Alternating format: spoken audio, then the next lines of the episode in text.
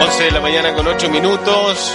Linda mañana en capital regional, eh, condiciones climáticas similares, ciudad como si no estuviese en cuarentena. Bueno, lo mismo de siempre, las últimas semanas. Saludamos como buen lunes a esta hora a los muchachos de Crop. El emprendedor no para. ¿Cómo está don Marcelo, don Jonathan? Buenos días, bienvenidos. Tanto tiempo, Mauro, ¿cómo has estado? Tiempo. El lunes pasado no tuvimos el emprendedor no, para. No Fue feriado.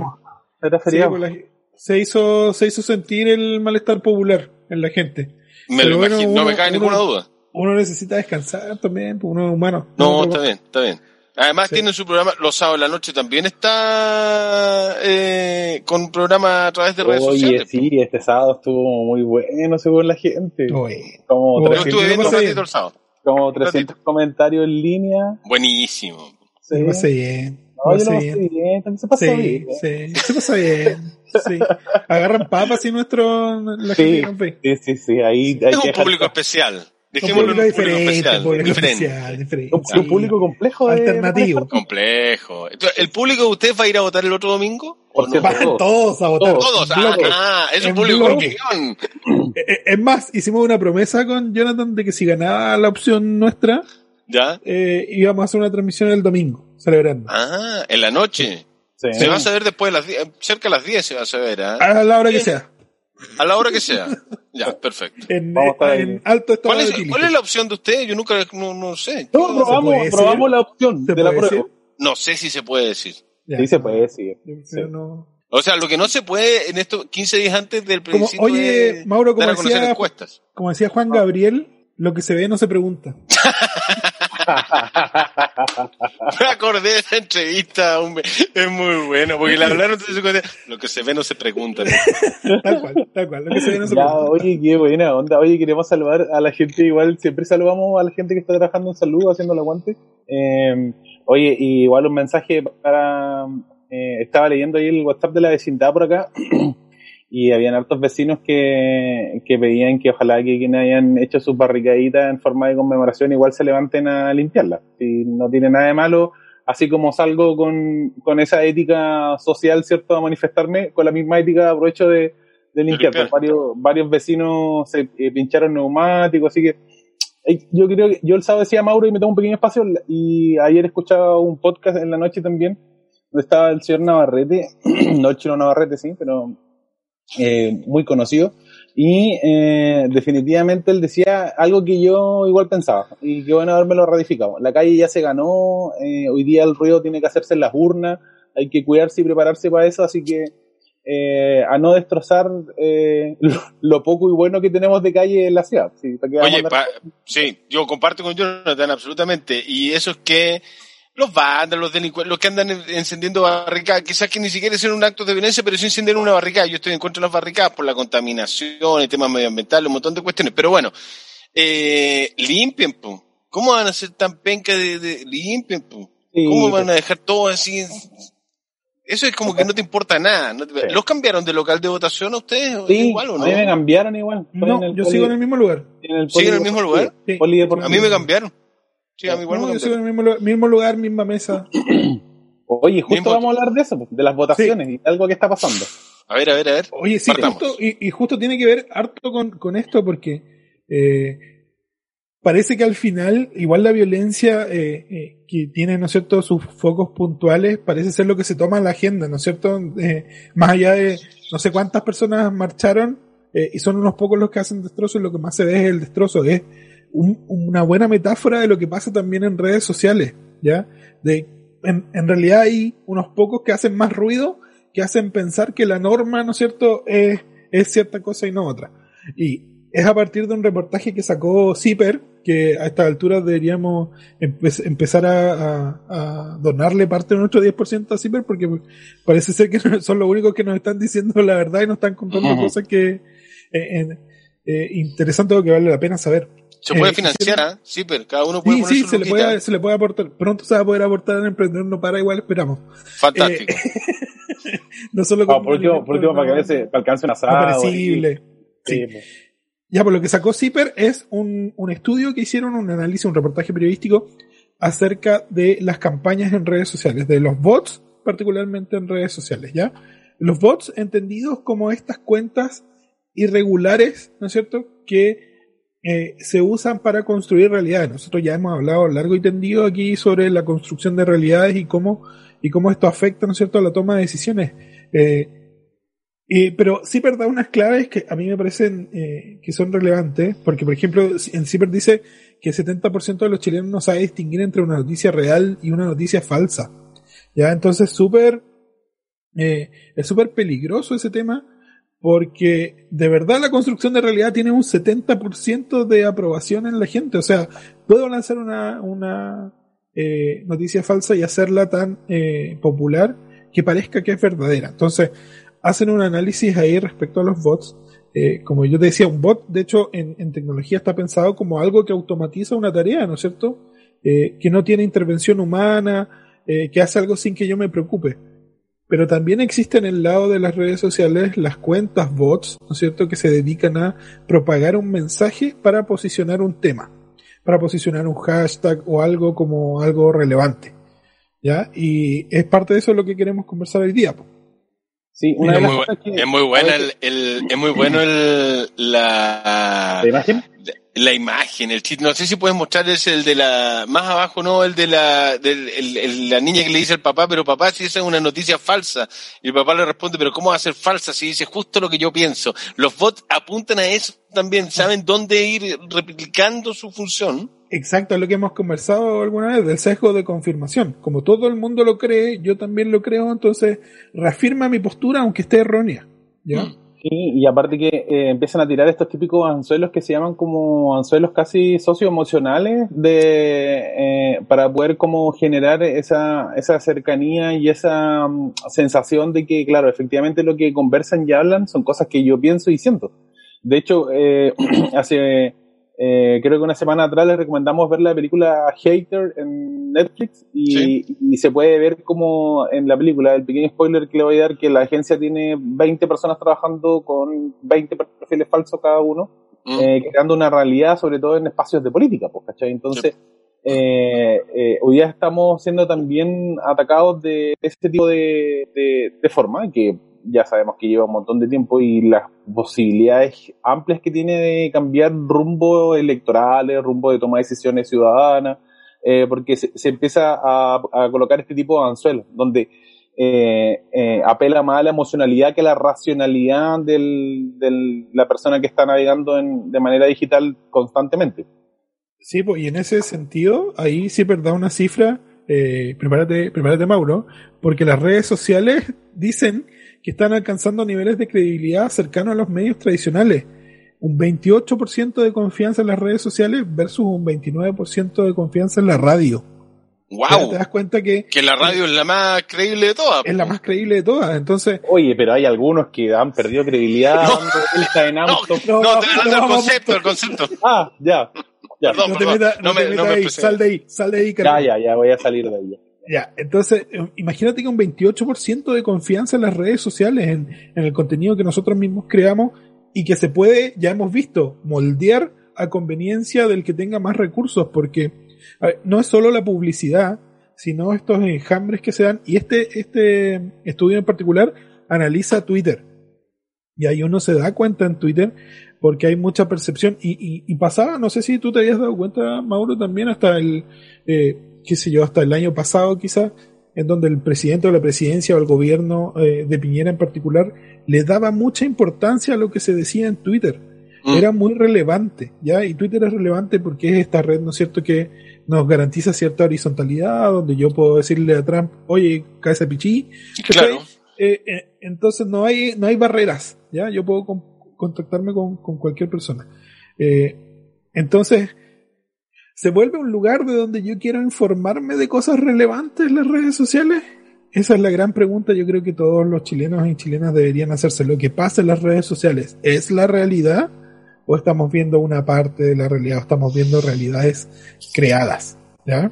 Bueno, ahí, y ahí depende mucho, y yo he hablado de la frase que dijo Mónica González, Premio Nacional de, Premio Nacional de Periodismo el año pasado, de que el problema en nuestro país no es la libertad de expresión. Ya lo vemos, ya, ¿no? Cualquiera puede tener un medio de comunicación, cualquiera puede decir lo que quiera en un medio de comunicación. El punto hoy día en este país es quién dice las cosas y de qué forma, y cómo logramos tener confianza en alguien que nos diga algo y que uno no tenga la duda de decir, estará mintiendo, estará diciendo la verdad.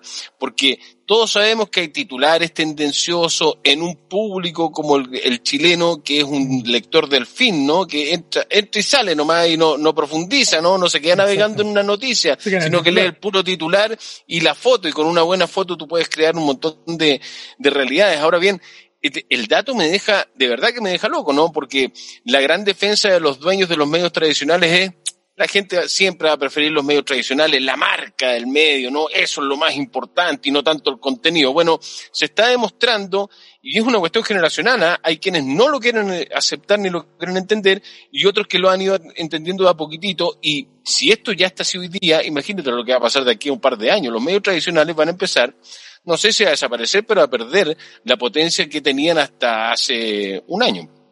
Lo que pasa es que igual bajo en esa pérdida como de de confianza y la y, también pasa, por ejemplo, si lo analizamos a pequeña escala, lo que pasa en la ciudad, en la región, estamos sobrepoblados hoy día de medios comunicacionales digitales. Sobrepoblados, creo yo. O sea, eh, eh, y más encima tenemos un programa, pues amigo. No, pero nosotros Claramente la barrera está muy baja. No, pues, pero, no, no, pero hay un montón de medios digitales. Sí, pues entonces, sí, pues entonces llegan un montón de personas al mismo incendio y, hablan de lo mismo y es lo mismo que pasa a nivel nacional. Sí, lo que pasa es que a veces no, no, nos damos cuenta y no tenemos la capacidad como de reacción frente a eso, en el sentido de que un canal, según su línea editorial, lo plantea de una forma, otro canal, según su línea editorial, lo plantea de una forma, y si tú empiezas a hacer un zapping, están todos hablando lo mismo con distintas aristas, pero es lo mismo.